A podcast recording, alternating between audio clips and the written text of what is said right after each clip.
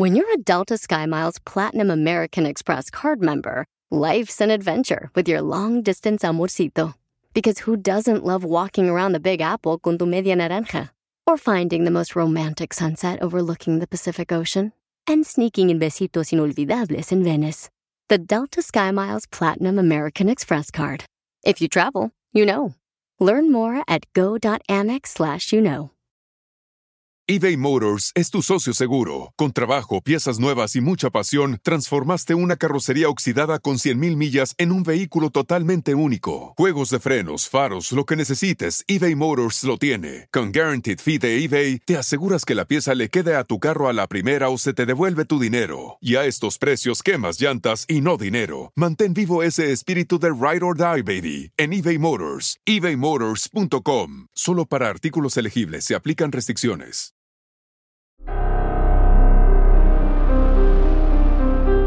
En Código Misterio encontrarás temas relacionados con energías, cuarzos, sanaciones, meditación, ovnis, fantasmas, pirámides, misterios inexplicables, culturas antiguas y continentes desaparecidos. Pero también nos remontaremos al conocimiento de nuestros ancestros para vivir una vida más sencilla pero plena. Bienvenidos.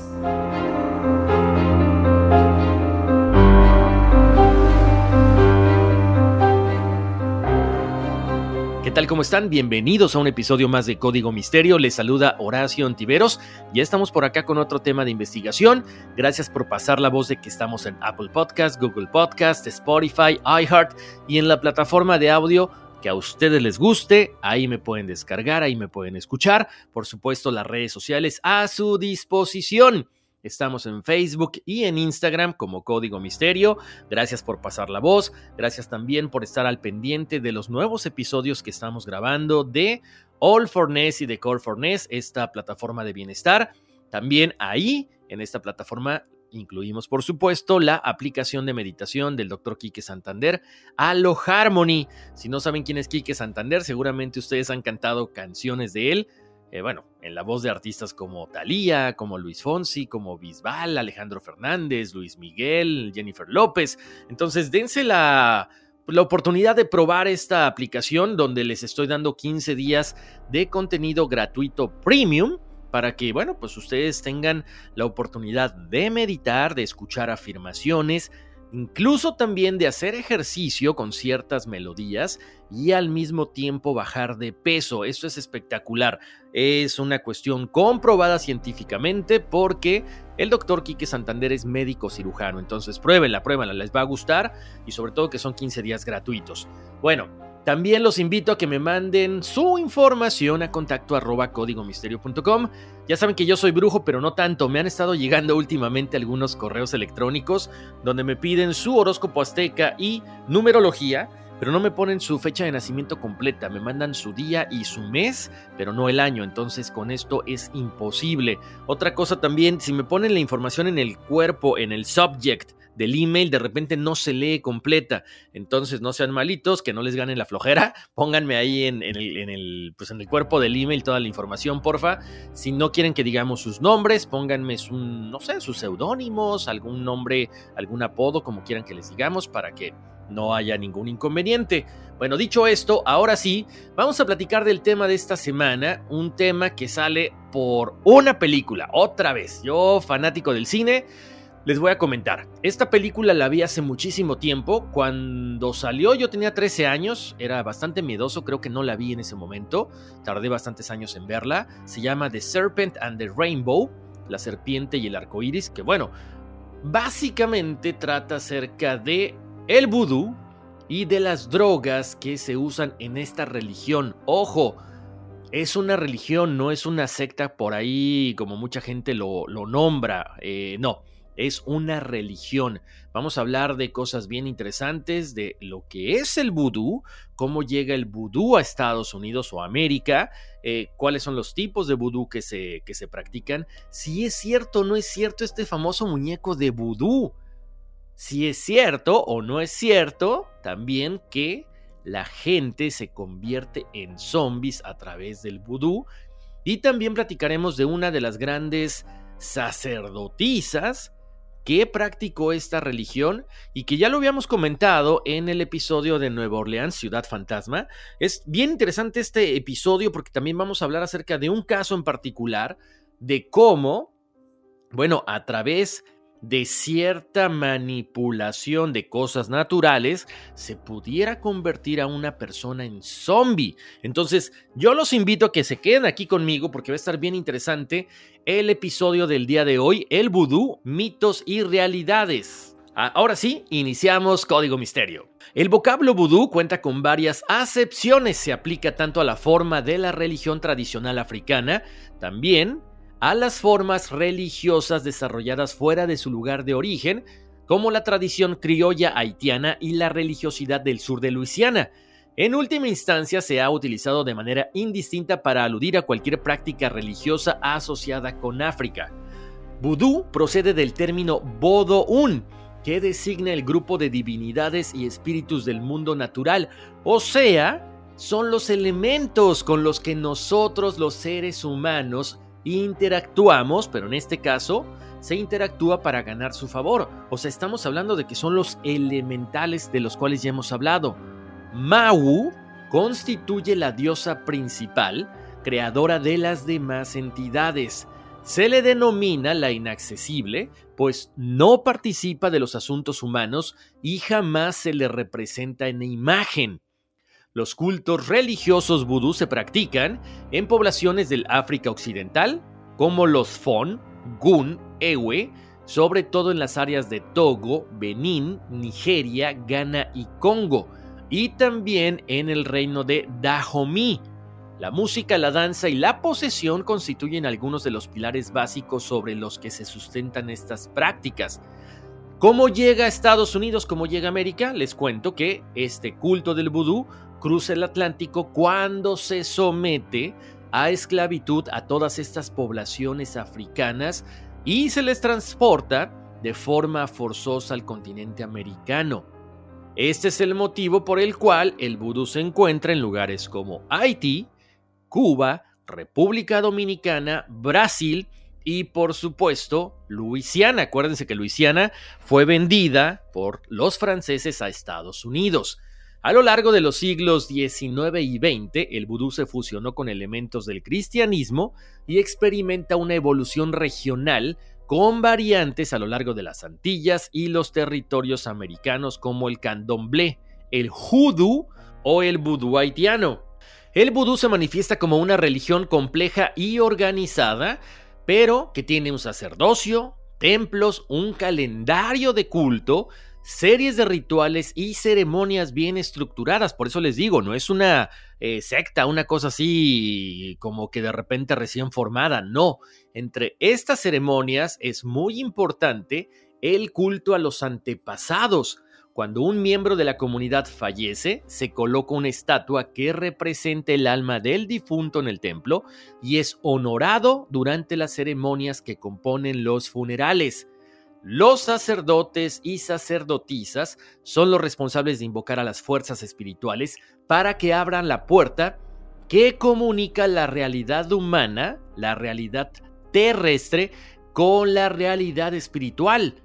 Y en este caso, Papa Legba es la divinidad que actúa como intermediario entre ambas esferas. Por eso es que se le invoca siempre al inicio de las ceremonias. A él se le representa como un hombre anciano que se mueve con lentitud. También los sacerdotes vudú pueden recibir un oráculo o llamada espiritual en cualquier momento de su vida. Cuando esto sucede, se integran en la congregación de la familia, donde asumen sus responsabilidades religiosas.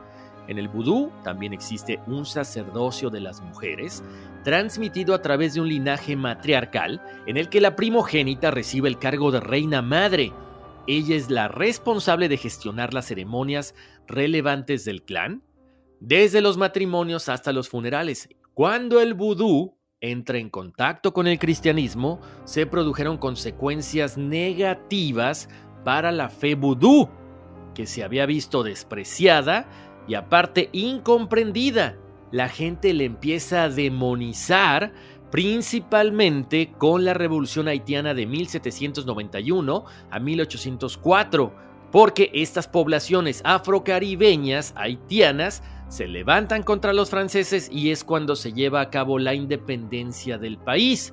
Y como les decía también, es en el momento en que Napoleón vende Luisiana a los Estados Unidos. Entonces, estos movimientos de insurrección contra la opresión y la esclavitud es cuando empiezan a ver al vudú como algo negativo, pero no tenía nada que ver, simple y sencillamente eran comunidades africanas esclavizadas que se habían hartado de esta situación. Entonces, esta religión se convierte en una forma de expresión de su identidad y de la voluntad de resistencia que tenían contra los colonizadores. Por lo tanto, los europeos percibieron al vudú como algo peligroso y amenazante. Por supuesto, existe el vudú o también como se llama el bujú en Luisiana y Nueva Orleans. En la mayoría de los casos, por supuesto, viene siendo lo mismo tiene que ver con cuestiones de magia.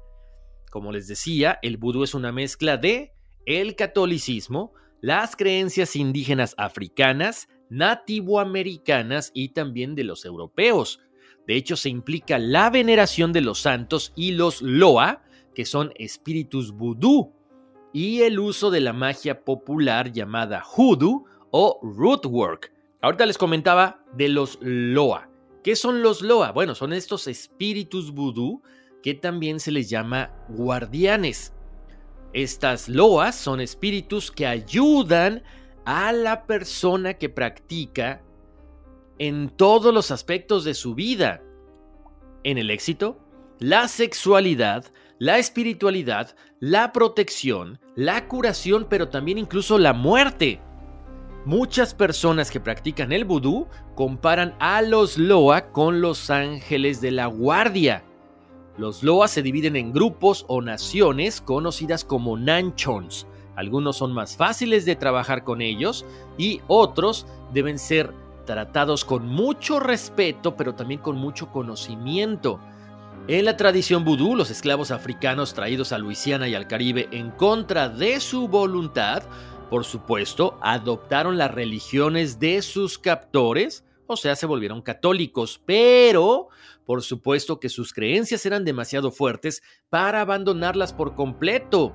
Por lo tanto, el vudú se siguió practicando en algunos lugares, muchas veces escondidas, muchas veces después de los ritos católicos.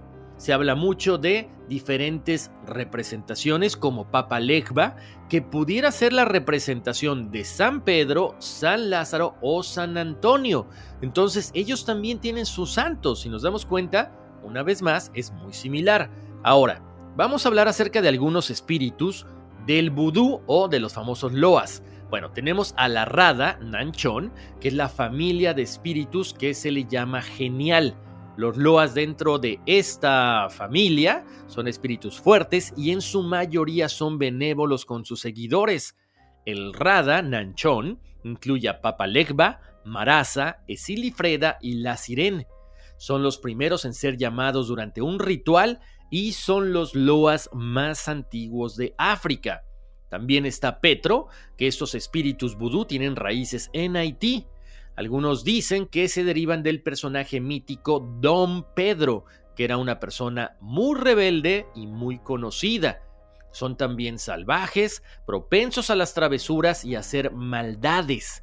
Uno debe entender los orígenes de los Petroloa en que salieron a custodiar y proteger a los esclavos africanos traídos a Haití en contra de su voluntad. Por esto se les conoce como rebeldes, guerreros y aguerridos. ¿Ok? También están los Gede, que están formados por espíritus que han vivido vidas humanas antes. Ellos velan por los cementerios y los muertos. Son espíritus bulliciosos y fiesteros y salvajes. Dentro de ellos están el varón Samedi, Criminel y Mamán Brigitte. Además, la tradición vudú de Nueva Orleans funciona con algunos espíritus que podrían no tener una familia tradicional, incluidos Marie Laveau, Dr. John y Black Hawk. Bueno, Papa Gage es la Loa o espíritu vudú de la muerte. Es temido por los otros Loa, él protege a los espíritus cuando cruzan al reino de los espíritus. Es responsable mientras cruzan al reino de los espíritus. Él siempre ríe y trae un puro en la mano. Su personalidad es jovial y divertida. Además, por supuesto, se le considera el espíritu de la sexualidad. Ahora, en Haunted Experiences, Michael Bellanger cuenta una historia muy interesante de alguien que fue a visitar Nueva Orleans.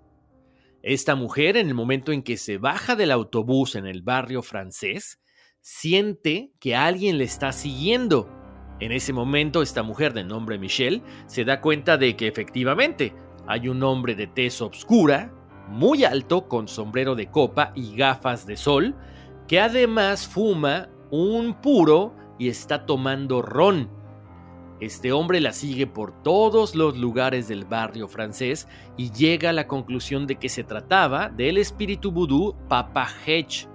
Michelle le dejó una ofrenda de cigarros y ron antes de irse de Nueva Orleans y cuando regresó en siguientes ocasiones a Nueva Orleans, nunca más sintió que la perseguían. Ahora déjenme hacer una breve pausa porque dentro de lo que hemos platicado hasta ahorita, o sea, nos damos cuenta de que no hay nada oscuro detrás de esto. Pero ¿por qué en las películas? ¿Por qué en, no sé, series, en libros y demás siempre se le da esta cuestión negativa? Ah, es bien interesante porque les voy a contar algo. Algunas prácticas en el vudú pudieron resultar muy amenazantes para ciertas personas cuando se dieron cuenta de que esta religión existía. Los sacerdotes vudú sacrifican animales para poder ganar algunos favores con algunos espíritus. Pero bueno, nos damos cuenta de que no es tan diferente como en otras religiones. En la Biblia se sacrificaban corderos, en algunas otras religiones se hablan de otros animales como son sacrificados a Dios. Entonces, lo más curioso en este punto es que de repente quizá porque no se conocía mucho de esta religión, la gente empezó a pensar que era algo negativo, que era algo malo. Pero bueno, muchas religiones reconocen la sangre como una fuente de poder, como un signo de vida. De hecho, en el cristianismo se enseña que hay poder en la sangre de Jesús, así lo dice Amausubi, el vudú enseña que hay poder en la sangre y que se puede apaciguar a los dioses. Los animales son vistos como una parte importante de la práctica vudú. Así lo señaló Regine Romain, académica con un gran interés en el vudú. Ella dice, esto es cierto, la experiencia africana está abierta para que todos la vean. Las personas son invitadas a presenciar las ceremonias, los sacrificios, y esa apertura ha sido juzgada mientras que este juicio no existe en otros sistemas como las religiones islámica y judía. Matar animales no es exclusivo del vudú. Ella menciona si vas a una tienda de delicatessen kosher o compras carne halal, se trata de animales que han sido sacrificados y a los cuales dejan sangrar antes de ser compartidos. En última instancia, al vudú no se le ha visto con amor a través de los años por eso se le ha dado una mala imagen. Romaine es de herencia haitiana y estadounidense. Dice que ella escuchó por primera vez sobre el vudú por su tía en Haití y viajó en una peregrinación por la ruta de los esclavos y su última parada fue en Benín, donde ha estado viviendo por más de un año. Ella comenta el vudú no es malo. La imagen tiene que ver mucho en el extranjero por lo que las personas han visto en las películas de Hollywood.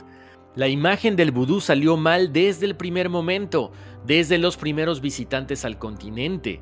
Los antropólogos no entendían lo que estaban viendo, por lo tanto de ahí surgió mucha escritura xenófoba. Otra de las cosas que también Romain menciona es que cree que la reputación del vudú empeoró por la invasión estadounidense de Haití, lo que le dio lugar a que Hollywood se fascinara con las historias de terror que aparentemente tenía el vudú. Por lo tanto, ahí nos damos cuenta cómo Estados Unidos tuvo una gran influencia en que se malinterpretaran las cosas. Ella también menciona que dentro de esta ceremonia hay una procesión de los devotos que van hasta la plaza del pueblo para realizar las partes finales de los rituales. Ahí hay música, tambores, cantos, bailes. Después se matan o se sacrifican algunos animales, se colocan en grandes ollas de arcilla y la carne es compartida por todos los presentes. Todo esto lo preside el sumo sacerdote regional del vudú. Ellos están vestidos con batas ceremoniales, con un sombrero de copa y un bastón hecho de conchas pequeñas. Él es un hombre grande, con una voz muy grave, muy fuerte, y habla apasionadamente acerca de su sistema de creencias.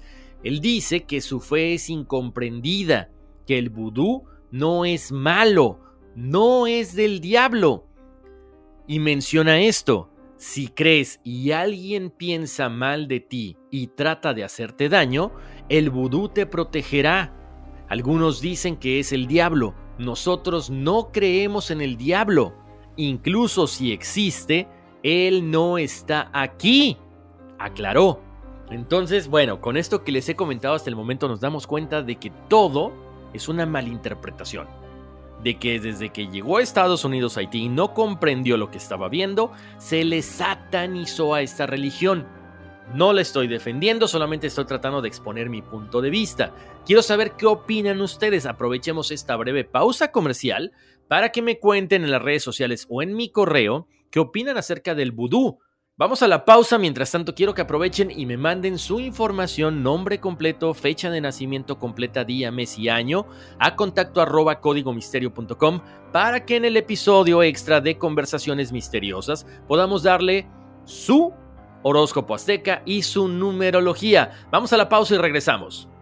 It's your time. Join global thought leader, executive producer, and New York Times bestselling author TD Jakes and today's leading culture shifters for an experience unlike any other. At the 2024 International Leadership Summit, spiritual and business leaders can gain the practical tools they need to maximize their timing for success. With world class discussions, breakout sessions, and networking opportunities, this is where your dreams turn into reality. Timing is everything, and your time is now. March 21st through 23rd in Dallas, Texas. Register today at thisisils.org. Estamos de vuelta aquí en Código Misterio. Les saluda Horacio Ontiveros. Ya estamos con este tema, el vudú, mitos y realidades. Ya hablamos de lo que es la religión, pero ahorita vamos a entrar de lleno lo que ustedes me imagino que están esperando. ¿Qué pasa con estos famosos muñecos de vudú? ¿Qué pasa con estos zombies que se dice que son creados a partir de esta religión? Bueno, pues agárrense porque vamos a empezar con eso ahorita. Me imagino que aprovecharon y mandaron sus datos a contacto arroba. Los invito para que vayan checando las fotografías e ilustraciones que están en Código Misterio en Facebook y en Instagram. Y ahora sí, ¿qué onda? ¿Qué pasa con este famoso muñeco vudú? ¿Para qué sirve?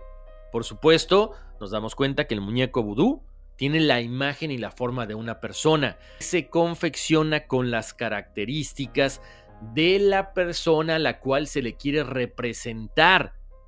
Se elabora con tela y también puede incluir pedazos de cabello de la persona a la cual se le va a trabajar.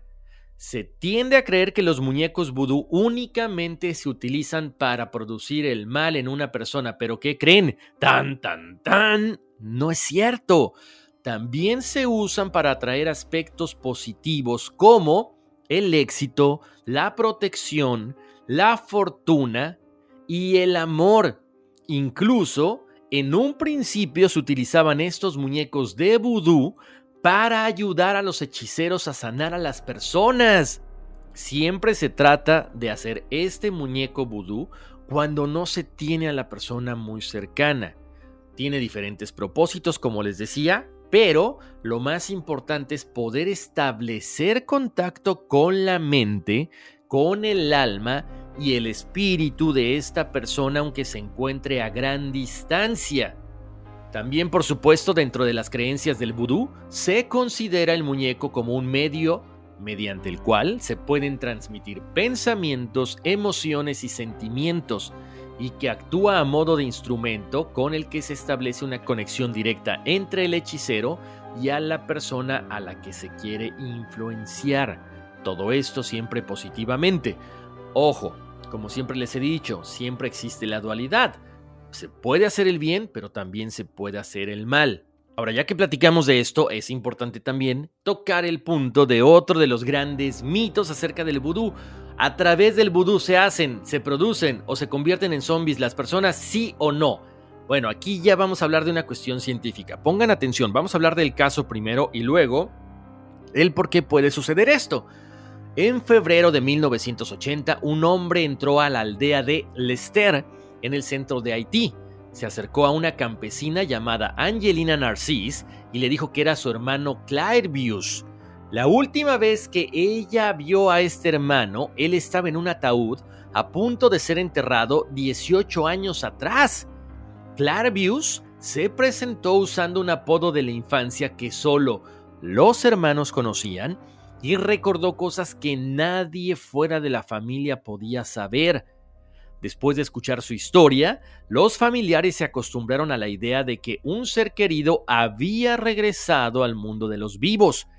El caso de Narcisse fue solo uno de varios informes en Haití en el último siglo, de personas que se creían muertas y enterradas y que luego habían reaparecido, en algunos casos alteradas, aparentemente sin voluntad propia, como en la cultura popular se conoce como zombies.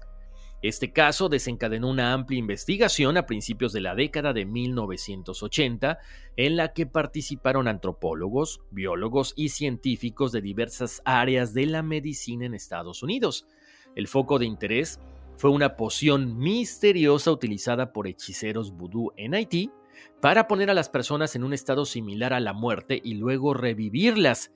Los científicos creían que un análisis de esta poción podría aportar nuevas pistas sobre el sistema nervioso, la posibilidad de hibernación y tratamientos para enfermedades como esclerosis múltiple.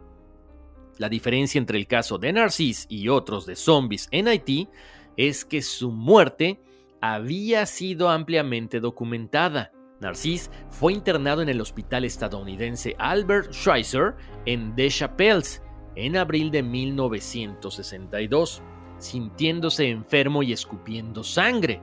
Los médicos no pudieron hacer un diagnóstico, pero los registros indicaban que su estado empeoró y que murió a los tres días a la edad de 43 años. El certificado de defunción firmado por un médico estadounidense y otro haitiano señalaron como causa la hipertensión maligna y el edema pulmonar. Fue enterrado al día siguiente.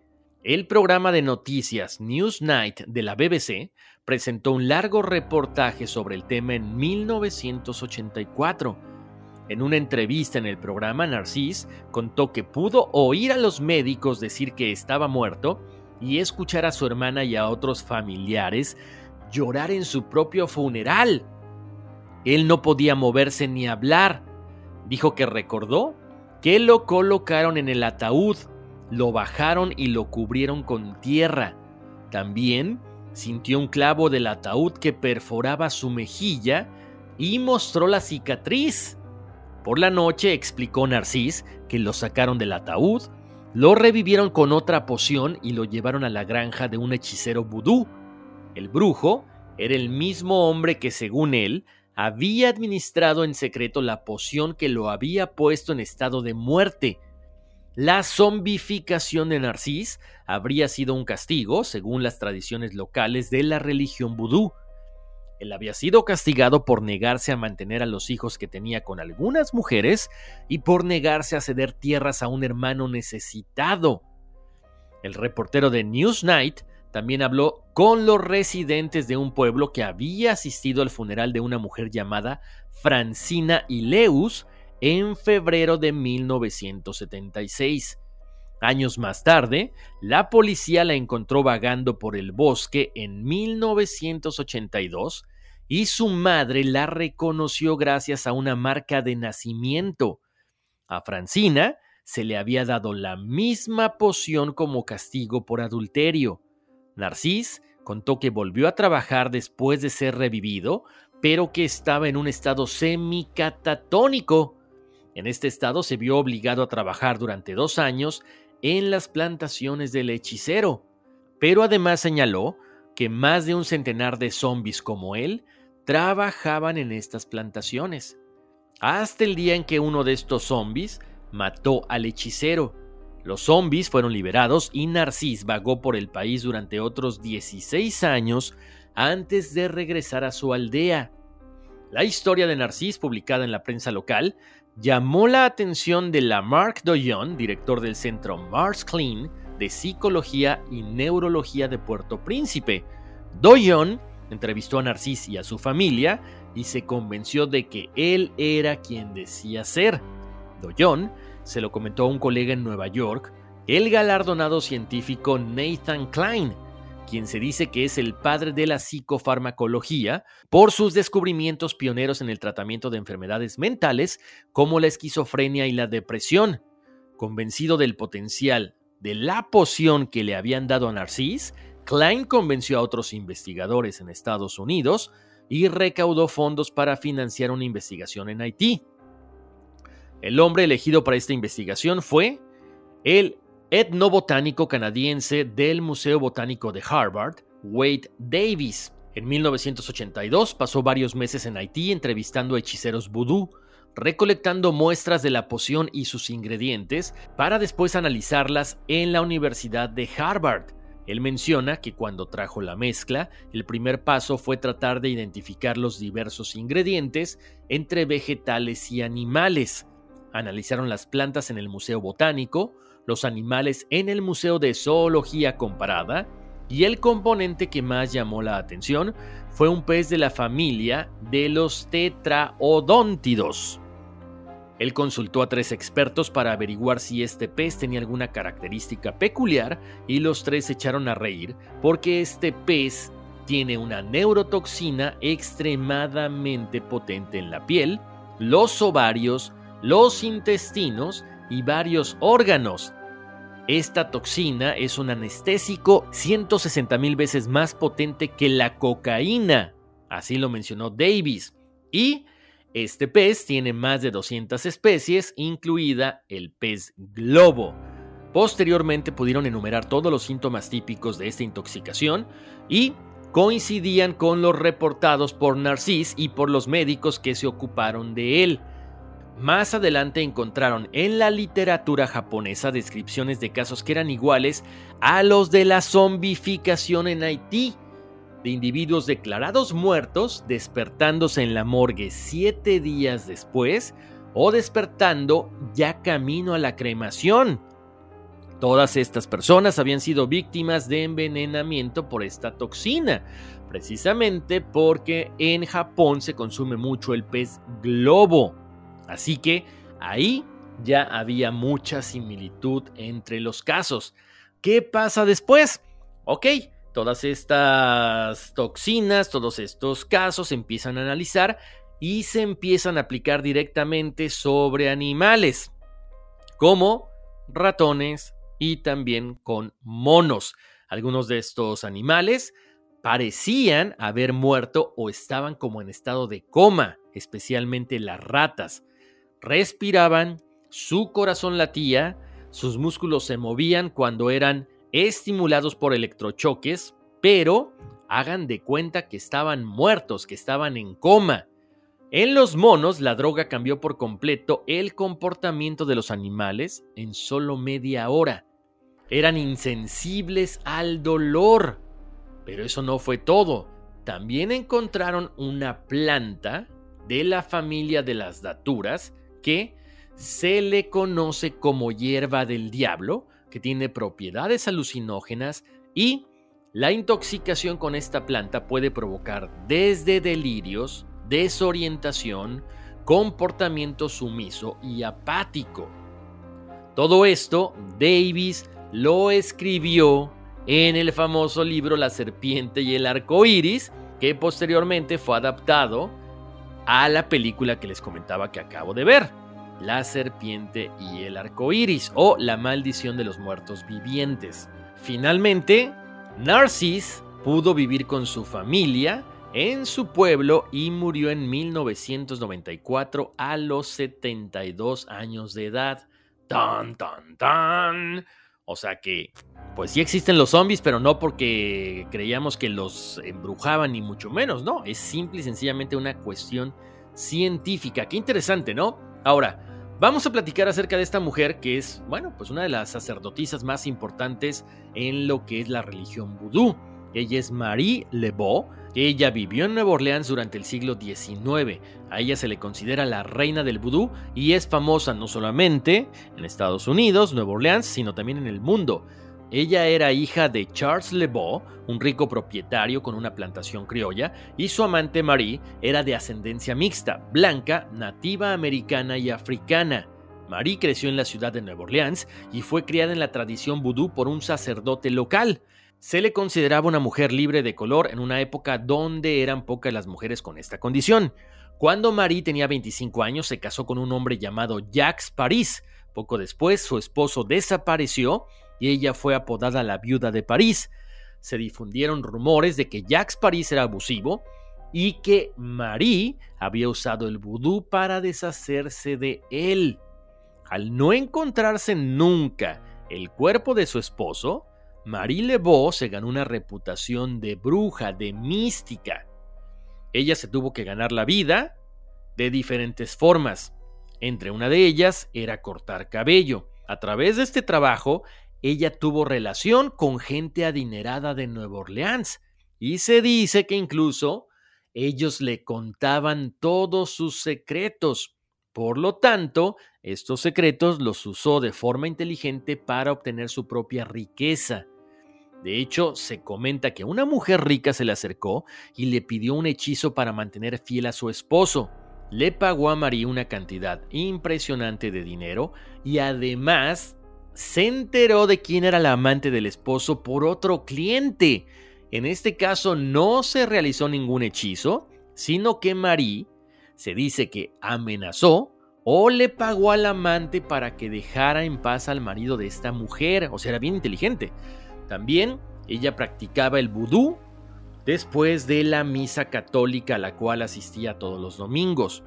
Se comenta que entabló una relación con el sacerdote de la Iglesia Católica, Père Antoine, quien la bautizó. Incluso decían también que este sacerdote permitía que Marie Laveau realizara rituales vudú en el altar de la iglesia. Para muchos ciudadanos de Nueva Orleans esto era pura blasfemia. Ella era una mujer muy importante, pero creían que no era capaz de hacer esto. Además de cortar el cabello y brindar servicios mágicos a la comunidad, dirigió círculos de vudú en Congo Square. Los relatos de testigos presenciales hablan de enormes hogueras y hombres y mujeres africanos bailando salvajemente. Las mujeres se retorcían como las serpientes que llevaban sobre los hombros. La propia Marie Lebeau estuvo acompañada por su propia serpiente mascota que llevaba por nombre Zombie. Algunas veces llamaron a la policía para romper los círculos vudú salvajes, pero se dijo que Marie Lebeau usó su magia para mantener a raya a la policía. También se comenta que usaba sus fuerzas, su magia y su poder para calmar a las fuerzas del orden. Otra historia popular habla de un caballero rico que según su hijo había sido juzgado por algo que no había cometido consultó a la poderosa Marie en busca de ayuda para la absolución de su hijo, y cuenta la leyenda que la propia reina del vudú fue hasta la iglesia de San Luis, oró por tres días con tres pimientos picantes en la boca. El hombre fue absuelto después. Por supuesto, abundan teorías donde dicen que Marie hizo un trato con el juez para la absolución del hombre, o también la otra que fue gracias a la magia que este hombre salió libre. Marie Lebeau se casó por segunda vez con un hombre llamado Louis Christophe Domesnil de Glapion, y a diferencia de muchas mujeres de color libres de Nueva Orleans, en ese momento, Marie Lebeau se negó a casarse con cualquiera de los hombres blancos ricos y a ser escondida. Desde la muerte de Marie en la década de 1860, la gente visita Nueva Orleans para ver la tumba de la reina del vudú. Se cree que esta tumba está en el cementerio de San Luis número 1. Una vieja leyenda incluso dice que si marcas 3X en la tumba de Marie, ella te concederá tus deseos. La tumba siempre está decorada con flores, cigarros, alcohol, cuadros y muchas ofrendas.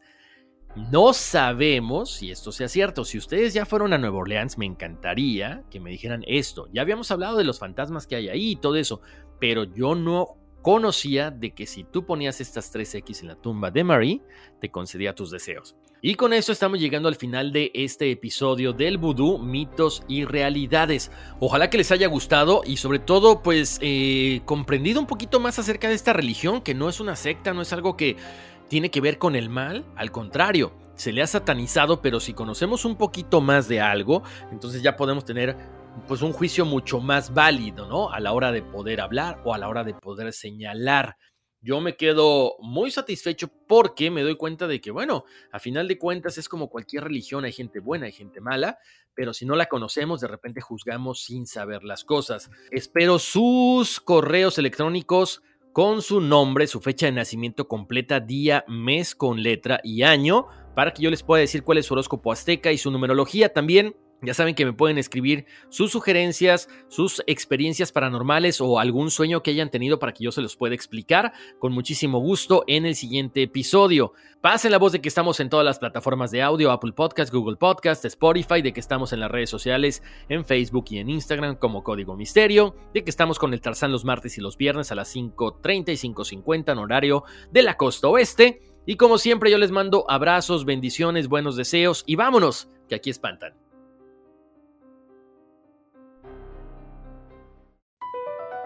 Across America, BP supports more than 275,000 jobs to keep energy flowing.